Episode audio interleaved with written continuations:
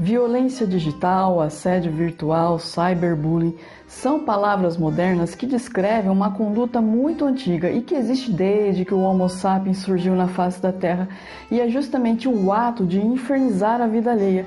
Só que ao invés de ser pessoalmente, atualmente é pela internet, especialmente pelas redes sociais. De acordo com dados publicados pela Fundação Cyber Smile, 60% dos usuários de internet e redes sociais, por tabela, já sofreram algum tipo de cyberbullying. E é justamente para trazer um pouco mais de luz sobre esse assunto que o Papo Torto desse mês vai abordar a violência digital.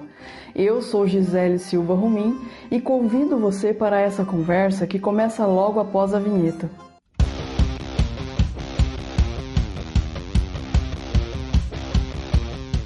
Caso você tenha perdido o papo torto do início do ano sobre algoritmos, eu recomendo fortemente que você dê pausa a esse vídeo e vá lá para assisti-lo. Isso porque o assunto referente a algoritmos está intimamente ligado ao cyberbullying. E por quê? Porque é muito simples.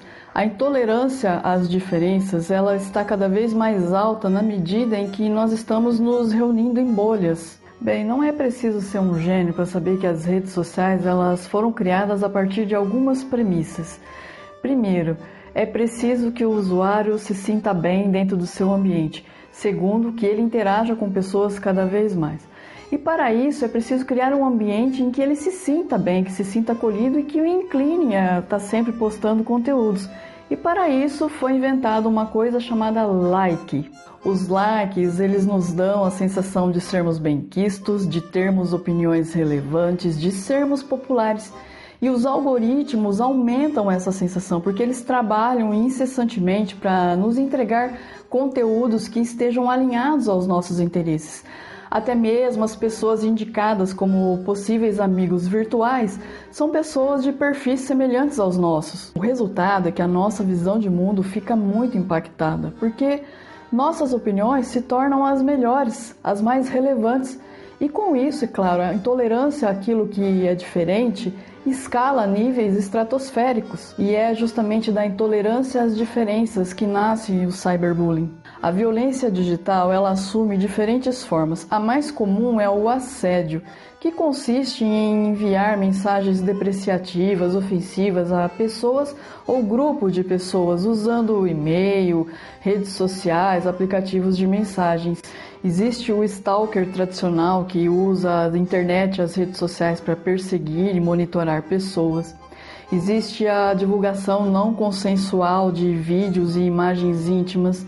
Existe a divulgação de montagens em imagens e vídeos depreciando pessoas. Também há violência digital quando há hackeamento de perfis nas redes sociais, uso de fotos de terceiros para montar perfis falsos, divulgação de dados pessoais, uso de perfis falsos para assediar crianças.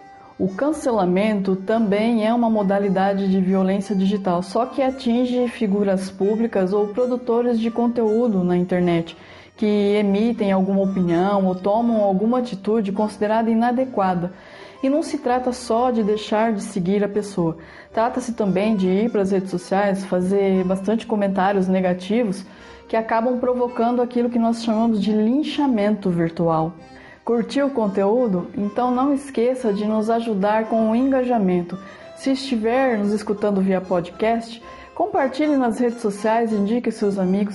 Se estiver nos vendo pelo YouTube, inscreva-se no canal, deixe uma curtida, um comentário, indique a seus amigos. O seu engajamento é fundamental para que o nosso canal cresça. Aí você me indaga, nossa Gisele, mas o que podemos fazer diante desse cenário atual? Depende, né, gente? Se você é essa pessoa de coração peludo que sai pela internet da vida insultando pessoas, aproveitando-se do fato de estar atrás de uma tela, eu recomendo fortemente que você beba água e faça terapia, porque se ninguém te disse antes, eu vou te dizer, você tem um sério problema de saúde mental. E não, você não está mitando em cima de pessoas por conta das suas tiradas fenomenais. Não, você está fazendo papel de tolo ou tola e de quebra você está cometendo um crime. Agora, se você está sendo vítima de violência digital, eu gostaria de te informar que a maioria dos estados brasileiros Já tem é, divisões na Polícia Civil que cuidam de crimes praticados no ambiente virtual. Então não aguente o ódio, a violência, denuncie.